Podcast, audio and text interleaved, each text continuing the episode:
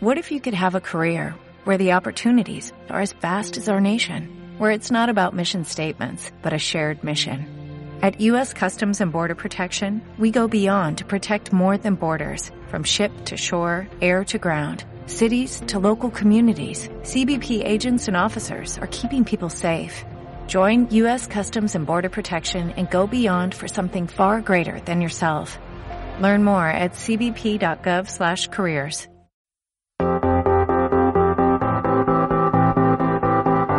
Bienvenidos al Centro Cristiano Esperanza de Valencia. Hoy prepara tu corazón y tu vida para lo que Dios quiere hablarte en este día.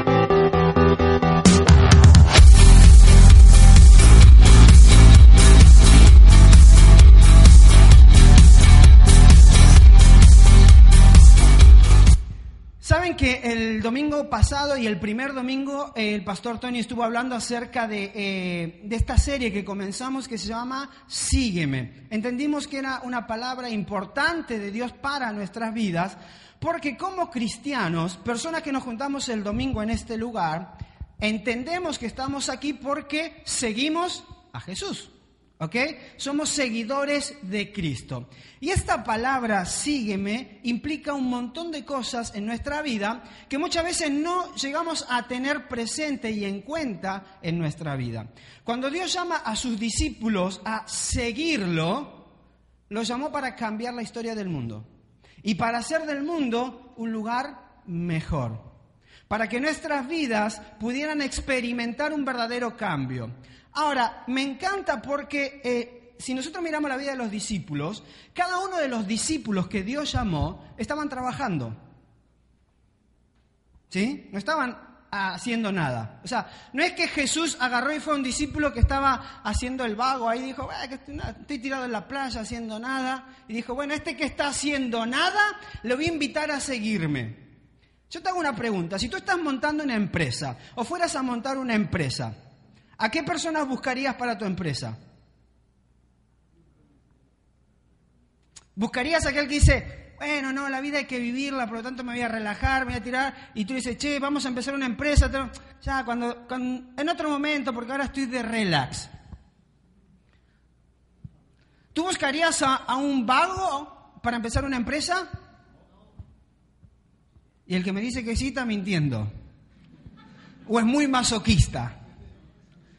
Tú no empiezas una empresa con gente vaga, tú buscas, intentas buscar lo mejor. Gente que quizás no es la más cualificada en esa área, pero que tiene la actitud correcta, que está trabajando, que emprende. O sea, buscamos ese tipo de gente. Cuando Jesús comienza su ministerio, empieza buscando gente que estaba haciendo algo, no gente que no hacía nada. Por eso hay un principio importante que aprendíamos el año pasado que tenía que ver con esto. O sea, Dios no está buscando que tú estés disponible con el cartelito, acá estoy, disponible 666-4321-53, ¿no? Llámeme, como cuando pasa por un lugar y ves un piso que está disponible. Él estaba buscando personas que estuvieran disponibles no importaba lo que estuvieran haciendo, pero que estuvieran dispuestas a dejar todo por seguirle a Él.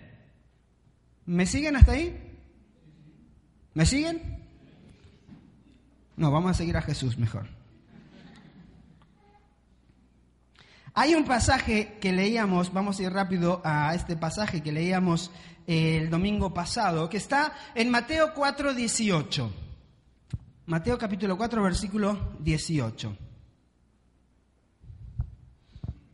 Y dice así, mientras caminaba junto al mar de Galilea, Jesús vio a dos hermanos, uno era Simón, llamado Pedro, y el otro Andrés, estaban echando la red al lago, pues eran pescadores, o sea, no estaban haciendo nada, estaban currando. Estaban trabajando y Jesús lo vio trabajando y le dijo, pues estos tíos me van a venir bien para la tarea que quiero, que, que quiero hacer. Entonces los voy a invitar a seguirme, que sean parte de la tarea que quiero hacer. Entonces, pero había un pasaje que es el que me encanta, sobre el cual basamos nuestro, nuestro tema de seguir a Dios. Y cuando hablamos de seguir a Jesús, de ser verdaderos seguidores de Cristo, muchas veces no entendemos lo que significa el seguir a Jesús. Y creemos que solamente el seguir a Jesús es hacer una oración, levantar la mano, repetir una oración, decir algo que me dicen que tengo que hacer y ya soy salvo.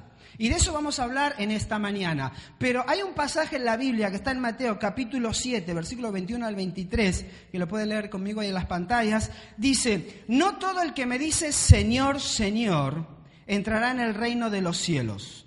Esto se lo estaba diciendo, hagamos un paréntesis aquí. Estaba Jesús dando uno de sus sermones más conocidos, y se lo estaba dando a personas que querían seguirlo, personas que sabían quién era Él. Entonces, Él le dice esto a estas personas, no todo el que me dice Señor, Señor entrará en el reino de los cielos, sino todo aquel que hace la voluntad de mi Padre que está en el cielo. Ok, ¿el que hace qué? La voluntad de mi Padre que está en los cielos. O sea, Jesús le está diciendo, muchachos, no se confundan. No es de porque, ah, Señor, yo creo en ti, soy tu hijo, tú vas a entrar al reino de los cielos. No, no te confundas. Si tú vives de acuerdo a mi palabra, a mis principios, vas a entrar en el reino de los cielos. ¿Por qué? Porque fíjense el tipo de personas que, dice, que continúa diciendo, muchos me dirán en aquel día, Señor, Señor, ¿no profetizamos en tu nombre y en tu nombre expulsamos demonios e hicimos muchos milagros? O sea, estos que expulsaron demonios, que profetizaron, que hicieron milagros, no eran personas que no conocían a Dios. No eran personas que no se sentaron un día en un asiento de una iglesia. No eran personas que llevaban la bandera de ser cristianos. ustedes que creyeron ser cristianos y que hicieron un montón de cosas en mi nombre, no me vengan a decir, en tu nombre hicimos esto, si ustedes no vivieron de acuerdo a mi palabra. Porque el ser seguidor de Cristo significa vivir de acuerdo a su palabra. Entonces le diré claramente, jamás los conocí, aléjense de mí, hacedores de maldad. El domingo pasado hablamos acerca de este pasaje y la importancia de que seguir a Jesús se trata de vivir una vida de acuerdo a su palabra. Eso es seguir a Jesús.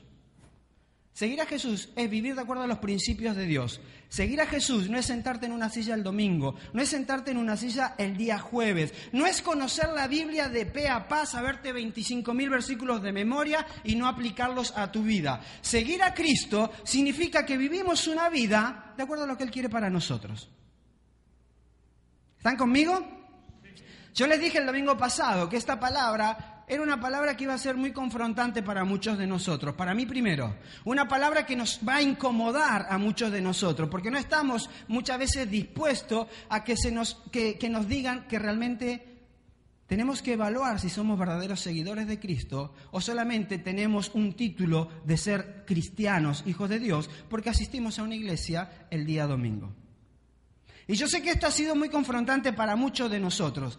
Y algo que les decía el domingo anterior, que quizás la pregunta para muchos es, está bien, eso dice ese pasaje, pero ¿qué acerca de la Biblia cuando dice el que cree, ese será salvo? Porque eso nos gusta más, ¿verdad? O sea, ser seguidor como Jesús, vivir como su vida, eh, nos cuesta un pero. Cuando nos dice solamente tienes que creer y tú y tu casa serás salvo, ¿a quién no le gusta eso? Es como decir, mira, tengo 20 kilitos de más, tómate estas tres pastillitas durante esta semana y el domingo estás hecho una figurita. ¿Quién no quiere eso? Pero lo hay, ¿sabes por qué? Por eso la tele está llena de ese tipo de publicidad. Las pastillitas milagrosas que te solucionan la vida, que te solucionan el matrimonio, que te solucionan tu vida personal. Pero en la Biblia no existe esa pastillita milagrosa. Existe la voluntad de Dios y vivir de acuerdo a ella. Y en este pasaje, que ahora los vamos a ver, vamos a hablar acerca, ¿qué acerca de creer? ¿No? Ahora, en medio de este énfasis en el precio de seguir a Jesús, muchos de nosotros nos preguntamos, está bien, pero la Biblia también dice creer. ¿Y qué, y qué tiene que ver con eso? Miren, cuando Jesús se encuentra con, con, Nicodemo, no voy a leer todo el pasaje, pero lo pueden apuntar si quieren en Juan 3 del 1 al 22, Jesús le dice a Nicodemo, Dios amó tanto al mundo que dio a su Hijo único para que todo aquel que en Él crea no se pierda, sino que tenga vida eterna. Ahora, si tú lees la vida de Nicodemo, Nicodemo no era un cualquiera, Nicodemo era un maestro de la palabra de Dios. O sea, Nicodemo no era un tío que no conocía de Dios, no era alguien que se acercaba a Dios diciendo, desconozco quién eres tú, qué debo hacer para ser. Y Jesús le dice estas palabras. Y, y, en el pasaje ahí después lo van a encontrar, le dice, Nicodemo, o sea, tú eres maestro de la palabra y tú me preguntas a mí qué es lo que tienes que hacer. ¿Por qué? Porque Él que tú sepas un montón de cosas en tu vida, como sabemos muchos de nosotros, de la Biblia, y, tenemos un montón de historias que nos contaron eh, cuando éramos pequeños y cuando éramos más grandes, y las vamos aprendiendo. Eso nos lleva a decir, bueno, yo soy cristiano, creo en Dios, voy a la iglesia el domingo. Nos lleva a ver que eso no salva nuestra vida, que eso no nos califica como verdaderos seguidores de Jesús. Por eso Jesús le está diciendo, tú, Nicodemo, que eres un maestro, ¿me preguntas a mí? Es diciendo, tú que te sabes la, Biblia de, pa de pe a pa, que te la sabes de la A a la Z, ¿no tienes ni idea qué es lo que tienes que hacer para nacer de nuevo? Pero me encanta porque Jesús le está diciendo, por tanto Dios amó al mundo que dio a su Hijo unigénito para que todo aquel que en Él crea. A ver, se me está diciendo que todo aquel que en Él crea tenga vida eterna. Pues yo creo. Te voy a hacer una pregunta como te la hice el domingo pasado. ¿Tú crees en Jesús como Hijo de Dios, quien murió en la cruz y resucitó al tercer día para darte vida eterna? ¿Lo crees? ¿Lo crees? Qué bueno, pues si no estás en el lugar equivocado. Ahora te pregunto, ¿el creer eso te salva? ¿El creer eso te hace hijo de Dios? No me responda hasta que termine el mensaje. Fíjate lo que le dice Pablo y Silas al carcelero en Filipo, allí en, en, Hechos capítulo 16 del 20 al 40. Hay un pasaje que le dice, cree en el Señor Jesús y serás salvo. ¿Qué le dijo Pablo al carcelero? Cree. Pues si la cuestión se trata de creer para ser salvo, todos nosotros decimos yo creo en Jesús, yo creo en Él. Por lo tanto, el decir que yo creo en Él me lleva a ser seguidor de Jesús y a ser cristiano. ¿Por qué? Porque yo dije en algún momento que creía en Dios. Ahora, en la carta a los Romanos, capítulo 10, versículo 9, dice, si confiesas con tu boca que Jesús es el Señor y crees en tu corazón que Dios se levantó de los muertos, serás salvo. ¿Sabes qué? Todos los que estamos acá somos salvos. Porque creemos que Jesús murió, que se levantó de los muertos, lo creemos, por lo tanto somos salvos. Porque al seguir a Jesús se trata de creer. Ahora, nosotros tenemos que entender algo importante en esto. La Biblia es un todo, no es un pasaje. La Biblia es un todo que se escribió a lo largo de mucho tiempo y que desde el principio de la Biblia, desde el principio, desde el Génesis, la Biblia se enfocó en una persona llamada Jesús. ¿Ok? Ahora, toda la Biblia habla acerca de esto, de la fe, de creer en Dios. Entonces, cuando hablamos acerca de qué, tiene que ver con esto de creer, es verdad, es totalmente cierto. El creer en Jesús nos lleva a ser hijos de Dios. El creer en Jesús nos lleva a ser salvos. Pero hay una cosa que nosotros tenemos que entender. ¿Cuál es el contexto de creer? Cuando Pablo y Sila le dicen al carcelero, cree en el Señor Jesús y tú y tu casa serás salvo, si tú lees ese pasaje completo, te vas a dar cuenta que a Pablo y a Silas lo acababan de arrestar, ¿ok? Lo acababan de meter en la cárcel, lo acababan de maltratar, los pusieron como lo peor. Entonces, cuando el carcelero escucha a Pablo diciéndole, si crees vas a ser salvo, ¿sabes qué está entendiendo el carcelero? Que seguir a Jesús significa negarse a uno mismo. Que seguir a Jesús significa vivir la vida que Jesús quiere. Que vivir a Jesús implica estar en la cárcel. Que, vivir que seguir a Jesús significa ser azotado. Que, vivir, que seguir a Jesús, perdón, significa vivir una vida diferente. Entonces, no es simplemente creer en Jesús. Significa entender lo que es creer en Jesús. ¿Sí están conmigo? Pues le veo cara como diciendo, pastor, bájese, vámonos para casa. Sobre la base de estos pasajes que leíamos, uno puede concluir que lo único que se requiere para ser cristiano es creer en Jesús. Y esto es totalmente cierto, pero no debemos de olvidar el contexto de lo que significa creer a Jesús. Creer a Jesús no es solamente decir yo creo en Él y ya está. Creer a Jesús es estar dispuesto a vivir la vida que cada uno de los discípulos vivió. Creer en Jesús significa estar dispuesto a dar tu vida. Por eso cuando, cuando Jesús le dice, cuando está hablando con, con Nicodemo, cuando le está preguntando qué es lo que tengo que hacer, Jesús le está diciendo, le está llamando a nacer de nuevo, a comenzar una vida totalmente diferente. ¿Crees en Jesús? Sí creo. Pues creer en Jesús significa que tú vives una vida diferente. De igual manera, cuando Pablo y Sila le hablan al carcelero, el carcelero entiende cuál es el precio de seguir a Jesús. Estaba claro, ¿por qué? Porque él los había metido ahí. Él los llevó hasta el final. Él les puso el cepo, él los dejó ahí encerrados. O sea, el carcelero, cuando está escuchando de Pablo, cree en Jesús y será salvo. No era que el carcelero decía, bueno, hago una, una oración, decir, Señor, creo en ti, soy salvo. No, el carcelero sabía lo que significaba creer en Jesús, porque lo estaba viendo en la vida de estos dos que estaban ahí encarcelados.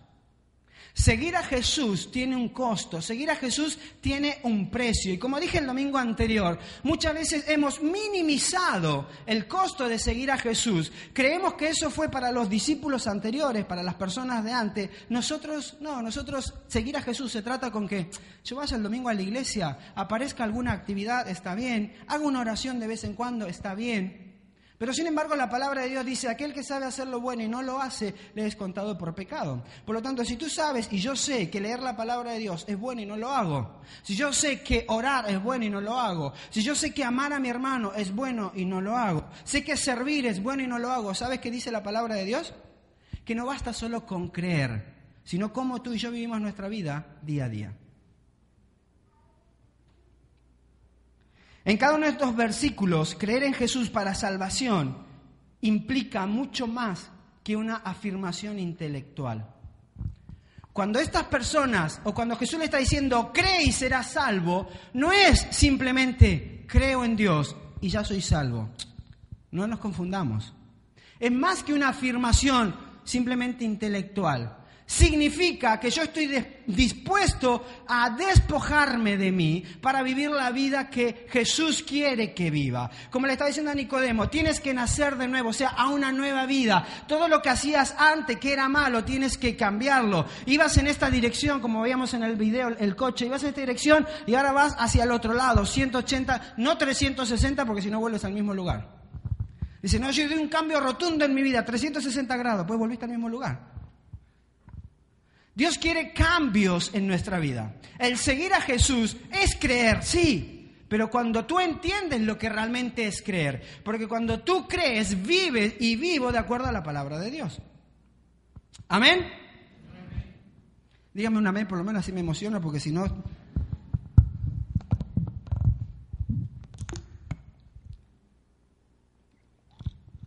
Y sabe que me encantan porque si el creer solamente fuera una afirmación intelectual, fíjate qué fuerte que es esta palabra en Santiago 2.19. ¿Tú crees que hay un solo Dios? Dios está hablando acerca de la fe y la obra y todo eso, que ahora no vamos a entrar en ese tema, pero Jesús, perdón, y le dice, ¿tú crees que hay un solo Dios? Magnífico. También los demonios creen y tiemblan. Es fuerte, ¿no? O sea, si fuera solamente por creer, entonces tenemos un montón de demonios salvos.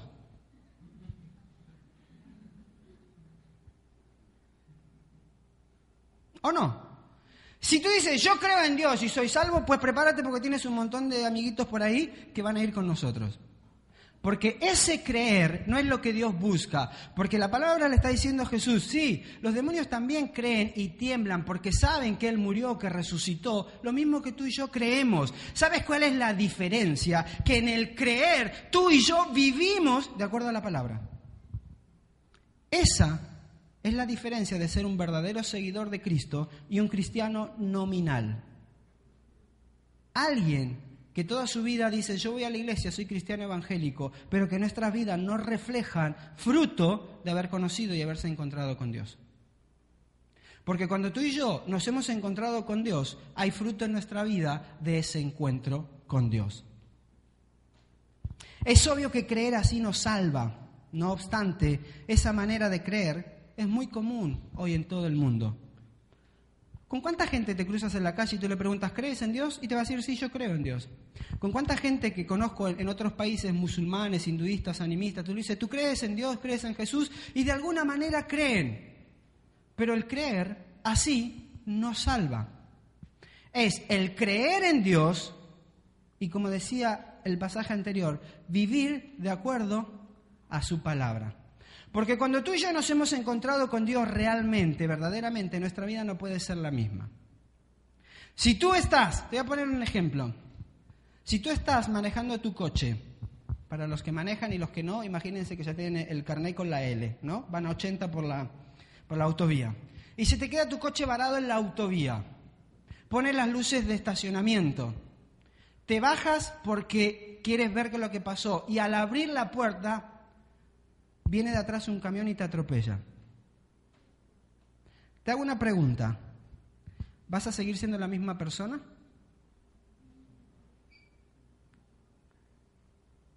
Dios en su infinita gracia y misericordia te dejó vivo.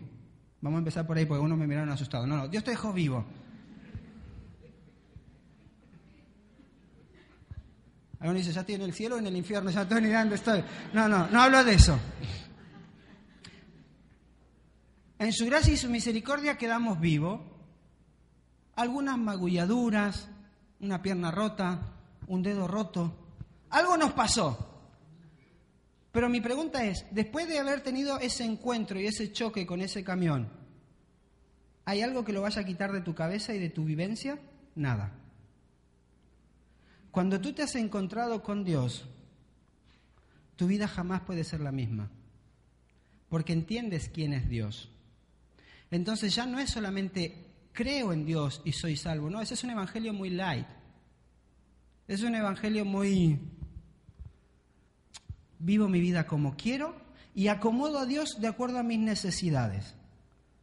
Déjame decirte algo, Dios no funciona de esa manera. Tú no acomodas a Dios a tu vida, tú y yo acomodamos nuestra vida a lo que Dios quiere, que es diferente.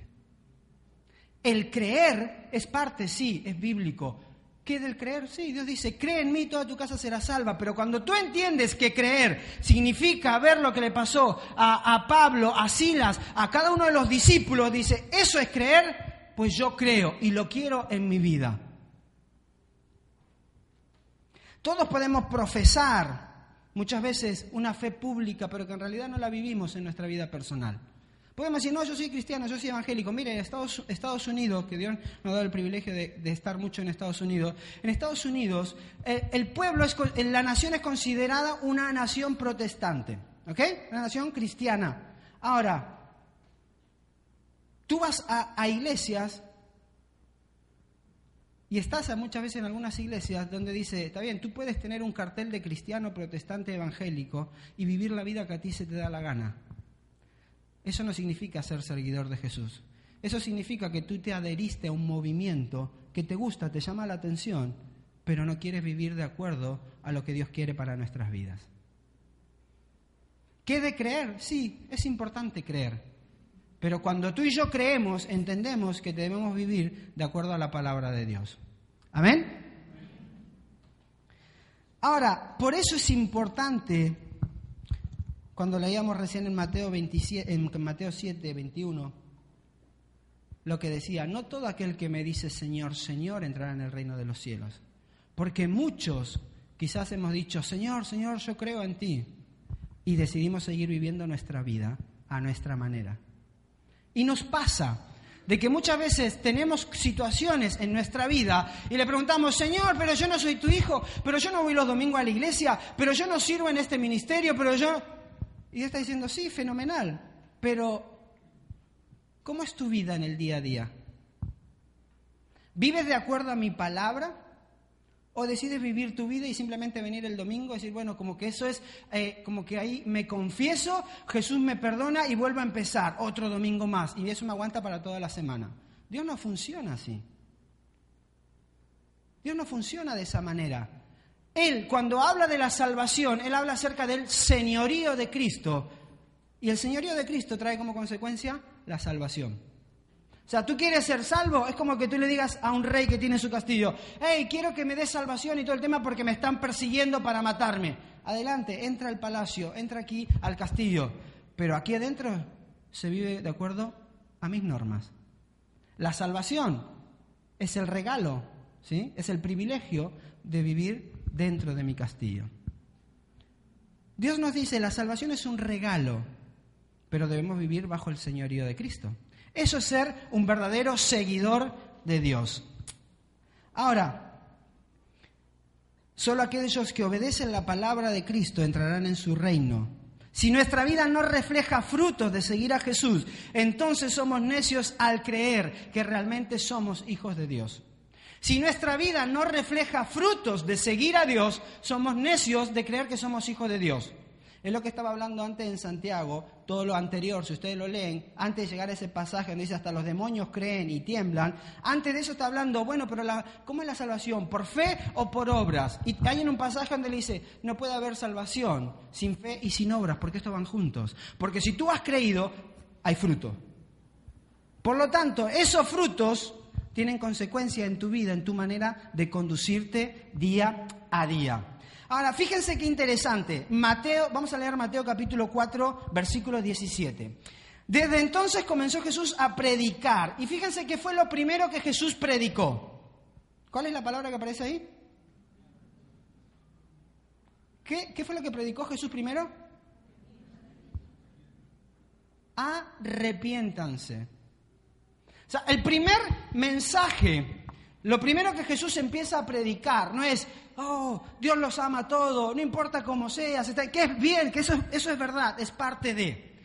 Pero el primer, lo primero que hizo Jesús fue confrontarlo y decirle, arrepiéntanse. O sea, tú quieres ser un verdadero seguidor de Jesús, tenemos que comenzar por dónde?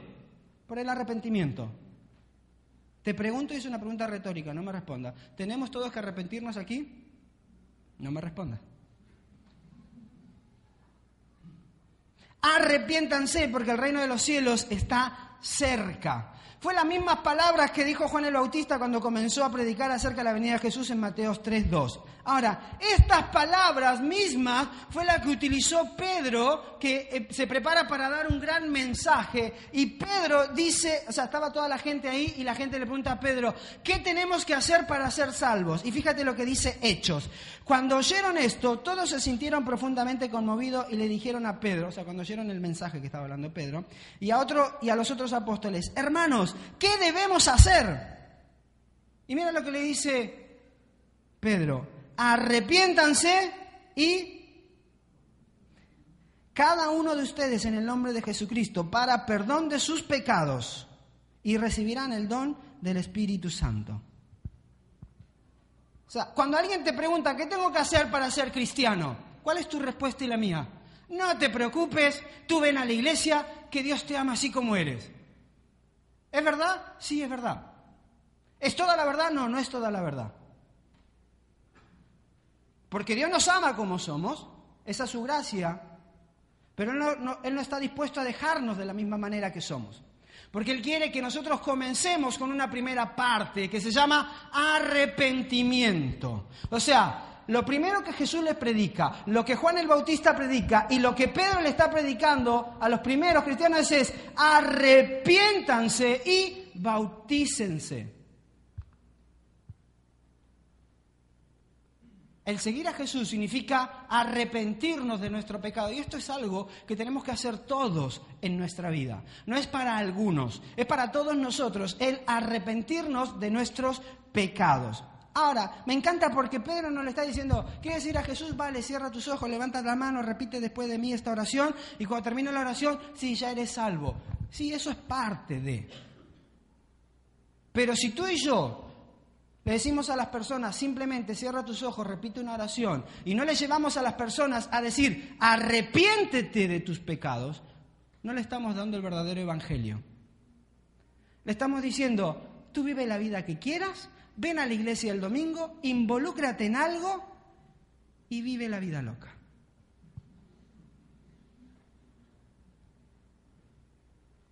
¿Y sabes qué? Muchos de nosotros nos creemos ese discurso y decidimos vivir nuestra vida a nuestra manera sin vivir de acuerdo a la palabra de Dios. Y después vienen los problemas en nuestra vida. Decimos, Señor, pero ¿por qué me pasa esto? ¿Por qué sucedió el otro y aquello? Y Dios estará mirando de arriba y diciendo, pero si haces lo que querés, porque es argentino, ya se lo dije, ¿no?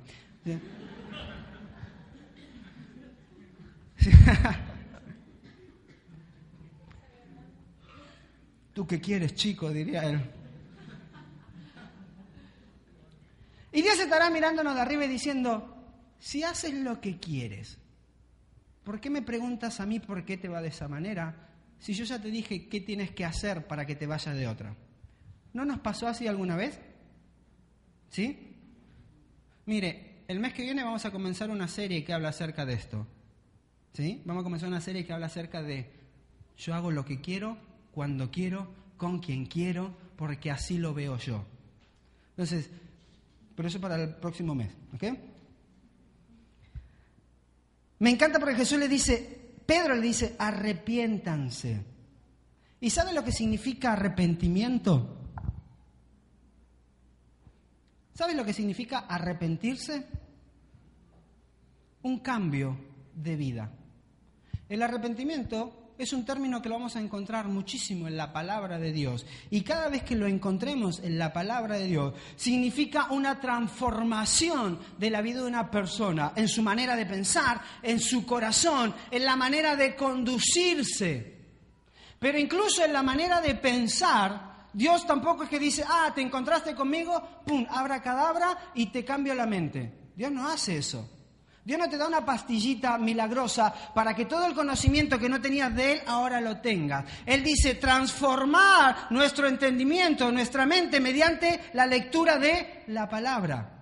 O sea, Dios dice, yo te doy un corazón nuevo, yo te hago una nueva persona, sí, todo aquel que viene a mí es una nueva criatura, pero hay una parte que te toca a ti, que es transformar tu manera de pensar a medida que lees la palabra. Pues si no es muy fácil. Porque estamos acostumbrados al genio de la lámpara. ¿Qué quieres hacer? Ah, quiero ser un buen cristiano. Vale, ¡pum! Ya eres buen cristiano. Mentira, vas a salir de acá quizás peor de lo que entraste.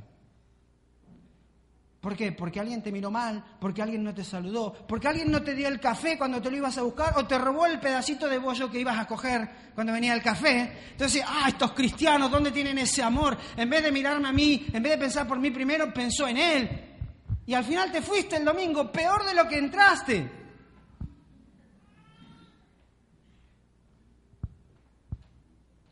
La palabra, mi hermano, es un todo. Tú no puedes separar la palabra, tú no puedes coger un, pasaje y hacerlo doctrina. ¿Por qué? Porque está escrito desde el Génesis hasta el Apocalipsis solamente una cosa que habla acerca de Jesús, Hijo de Dios, y todo va enfocado hacia Él y por Él. Y cuando tú y yo leemos un pasaje en la Escritura como este, en lo cual podemos coger para justificarnos, no, pero yo creí en Jesús y la palabra dice que si yo creo, toda mi casa va a ser salva. Sí, si tú crees y yo creo, pero vivo de acuerdo a su palabra y mi vida tiene frutos de haberme encontrado con Dios de tal manera que yo iba hacia aquel lado y ahora voy hacia este. Porque me arrepentí. Eso es el arrepentimiento. El arrepentimiento es necesario para todos los cristianos, en cualquier cultura, no importa de dónde vengas. Significa que cuando tú conoces a Dios, te encuentras con Él, te arrepientes y tu manera de vivir cambia. Primera de Tesalonicenses.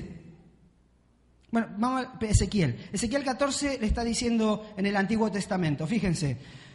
Por tanto, adviértale al pueblo de Israel que así dice el Señor Omnipotente, arrepiéntanse, apártense de una vez de toda su idolatría y de toda práctica repugnante. O sea, ya en el Antiguo Testamento Dios le estaba diciendo, ¿quieres tener una relación conmigo? Para tener una relación conmigo tú tienes que arrepentirte, dejar todo aquello y vivir de acuerdo a mi palabra. Ahora, vamos al, Nuevo Testamento en Tesalonicense y dice, de Tesalonicense 1, 9 al 10. Ellos mismos cuentan de lo bien que ustedes nos recibieron y de cómo se convirtieron a Dios dejando los ídolos para servir al Dios vivo y verdadero. Y esperar del cielo a Jesús, su Hijo, quien resucitó, que nos libra del castigo venidero. Lo que significa es que cuando nos hacemos seguidores de Jesús, hacemos un corte determinante con aquellas cosas antiguas en nuestra vida y caminamos hacia una nueva vida. Eso significa seguir a Jesús. Significa que antes estabas acostumbrado a robar, pues ahora no robas. Significa que antes estabas acostumbrado a mentir y ahora no mientes. Significa que antes hacías tus negocios de una manera que no era la correcta y ahora lo empiezas a hacer de la manera correcta. Significa que antes no honrabas a tu padre y a tu madre y ahora entendiste que es importante honrar a tu padre y a tu madre. Pero tú también, padre, entendiste la importancia de cómo tratar a tus hijos para que no se enfaden, porque no es solamente honra a tu padre y a tu madre. Porque también dice, padres, vosotros no exasperéis a vuestros hijos. Entonces cogemos la Biblia por partes de acuerdo a nuestra conveniencia y la acomodamos a nuestra vida. Y tu vida y mi vida tiene que ser acomodada de acuerdo a la palabra de Dios. Significa un cambio de sentido. Eso es arrepentimiento. Si tu vida y mi vida dan frutos de que creemos en Dios, es porque hay un cambio de sentido. Antes de eso,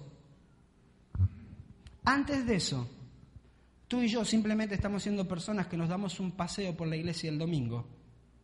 Nos ponemos un cartelito nominal que nos dice cristiano evangélico, pero nuestra vida dicta mucho de seguir a Jesús.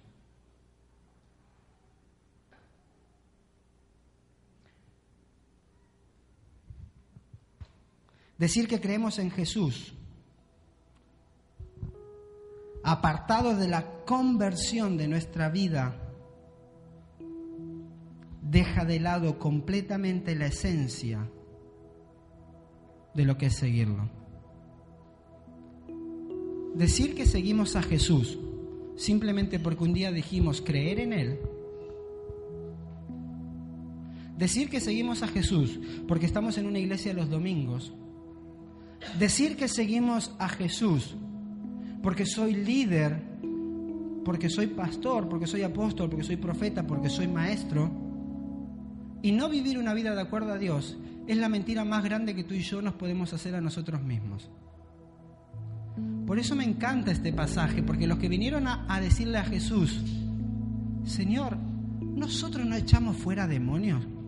Señor, nosotros no hicimos sanidades en tu nombre. Señor, yo no iba todos los domingos a la iglesia y estaba todos los domingos ahí prestándole atención a ese pastor que encima no, ni predicaba bien y me hacía dormir. No, yo no los veo dormirse. Señor, pero... Y Dios va a estar diciendo, a ver, creo que te estás equivocando en algo. El que tú un día pasaras aquí enfrente, levantaras tu mano e hicieras una oración, sí es parte, es parte.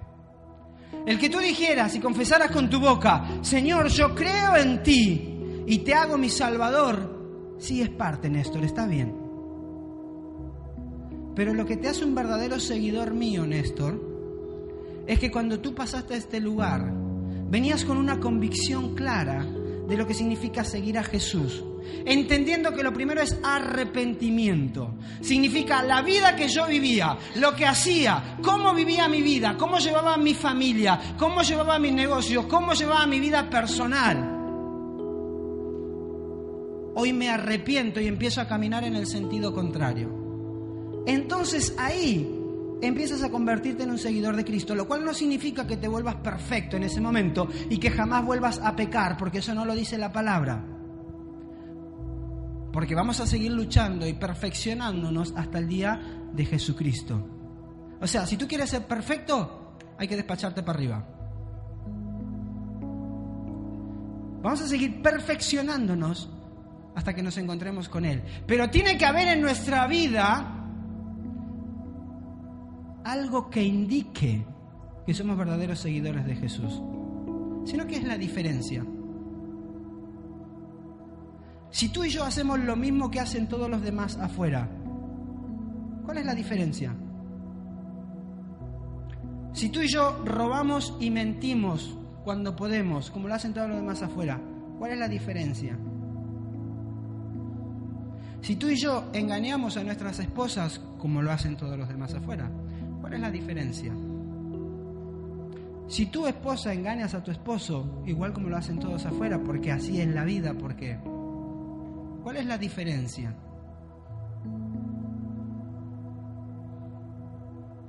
Si tu padre no sabes dar verdadero amor a tu hijo, si tú no tienes la capacidad de arrepentirte por lo que quizás has hecho mal, pedir perdón y cambiar de una manera diferente, ¿cuál es lo que hace la diferencia de otro padre que no se ha encontrado con Dios? Porque si tú te encontraste con Dios, te chocaste con Él y tu vida no puede ser jamás igual. Si tu hijo te encontraste con Dios y vivías una vida constantemente de pelea con tu padre de acá a allá y te encontraste con Dios, pero no has cambiado eso, ¿qué es lo que hace la diferencia? Que lleves un cartel que diga, soy cristiano evangélico, que voy los domingos a la iglesia, que levanto mis manos, que siento la presencia de Dios, que me tira al suelo, que yo veo que... No nos engañemos. Muchas veces en el afán, como iglesia, de tener personas sentadas en este lugar, hemos perdido la esencia del Evangelio.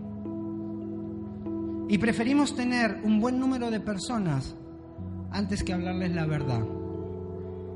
Y preferimos tener un buen número de personas que llegan aquí y dicen, no, porque yo, Dios ya me salvó, porque la cruz pagó mis pecados, porque yo, yo soy una nueva criatura, porque yo creo en Él, porque su gracia tapa todo. Sí, es verdad, pero no es todo. Es verdad, pero a medias. Es verdad, pero Dios no quiere dejarte de la misma manera. Porque cuando tú y yo nos encontramos con Dios, nuestra vida tiene que dar fruto de arrepentimiento y nuestra manera de andar tiene que ser diferente.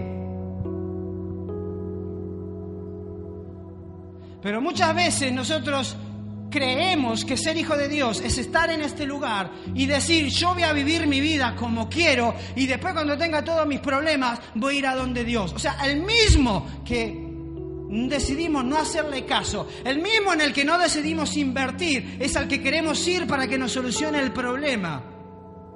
Y Dios es amor, y su mano siempre va a estar extendida como ese padre al hijo pródigo. Pero siempre, por más de que vengas una y otra vez, que Él va a estar con su brazo extendido y te va a decir, ¿y qué vas a cambiar en tu vida para que tu vida sea diferente? Porque mientras sigas haciendo lo mismo de la misma manera equivocada, vas a seguir teniendo los mismos problemas y vas a tener que pasar por las mismas dificultades porque no estás decidiendo cambiar tu vida.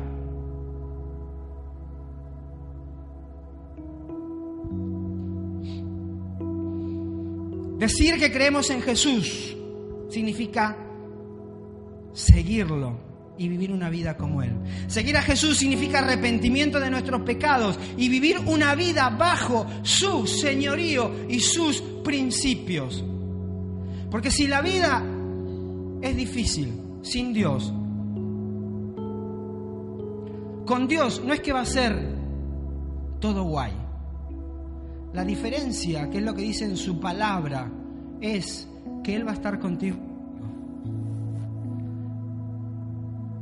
Mira, yo no te quiero vender un evangelio barato, una gracia que no costó, porque el que tú y yo seamos salvos costó la muerte de Jesús en la cruz. Y un evangelio barato es aquel que te dice, no importa, si a mí lo que me interesa es verte los domingos en la iglesia. Cree, decir, está todo bien, oremos un poquito. Y sabes que hay veces que Dios nos está diciendo, no ores, actúa. No te distraigas. Hay muchas veces que Dios nos está diciendo, no se trata de que ores, se trata de que actúes. El seguir a Jesús tiene un precio. Y ese precio es el que tú y yo tenemos que saber si estamos dispuestos a pagarlo o no. El conocimiento de la palabra es importante, pero la experiencia que tú tengas con Él marca tu vida. El conocimiento de la palabra nos enriquece y nos transforma, pero la experiencia que tú y yo tenemos con Él es lo que hace que caminemos de manera diferente. Y muchos de nosotros en este lugar llevamos años de conocer de Dios y no haberlo experimentado en nuestra vida. El seguir a Jesús significa experiencia.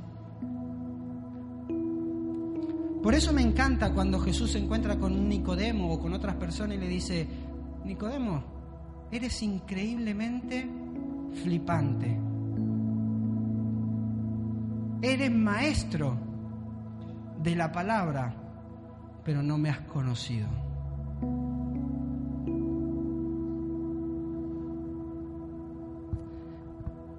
Mi llamado para ti y para mí en esta mañana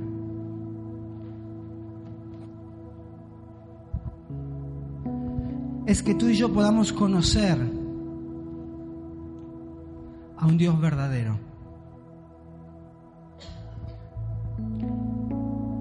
Y seguir a Jesús significa reconocer que Él es el Señor y Salvador creer en Él, dar tu paso, aceptarlo en tu corazón, decirle, Señor, yo te acepto en mi corazón, yo quiero que tú seas parte de mi vida, pero luego comienza la aventura, que es caminar de acuerdo a su palabra.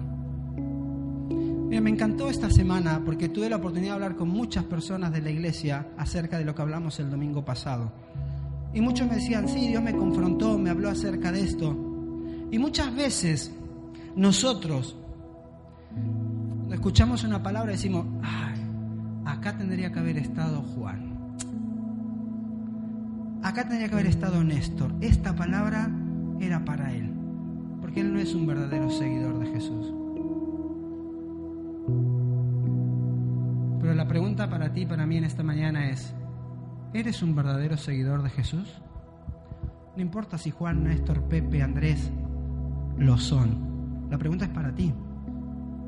¿Eres un verdadero seguidor de Jesús? ¿Crees en Él? Y no hablo de creer, pues si no, yo creo en Jesús. No, hablo de que cuando tú dices creo en Él, significa yo quiero vivir la vida que Él dice que viva. ¿Te has arrepentido realmente? ¿Nos hemos arrepentido de nuestros pecados? Y la última cosa, estoy cambiando la dirección hacia donde iba, porque esa manera no es la que le agrada a Dios. Muchas veces hablamos y categorizamos los pecados, ¿no? Ah, no, ese adulteró, ese fornicó, ese hizo no sé qué. Y me encanta porque Jesús mete en esa bolsa a ese, pero también al que lleva un chisme. Y es tan pecador el que habla mal de una persona como el que comete adulterio. Las consecuencias son diferentes pero es tan pecador el uno como el otro. Entonces yo tengo que tener la capacidad de examinar mi vida y decirme, ¿soy un verdadero seguidor de Jesús? ¿O estoy viviendo mi vida como a mí se me da la gana? Y cuando tengo problemas intento recurrir a Él para que Él me ayude. Y esto es como todo en la escuela. Si tú no pasas un examen, lo tienes que repetir, ¿verdad? aunque cada vez la sociedad nos va enseñando algo diferente, como pasa en Argentina, nadie puede repetir un examen. Todos tienen que pasar, no importa que no llegues al nivel. Y eso se va metiendo en nuestra mente y lo traemos al caminar con Dios. Pero con Dios no es así. Como Dios es un Dios de principios, Él dice, si te arrepientes, crees en mí, confiesas que yo soy tu Señor, yo soy tu Salvador. Y tu vida va a cambiar. Una parte la voy a hacer yo, pero la otra parte te corresponde a ti. ¿Qué cosas en tu vida y en mi vida tenemos que comenzar a dejar para ser verdaderos seguidores de Cristo?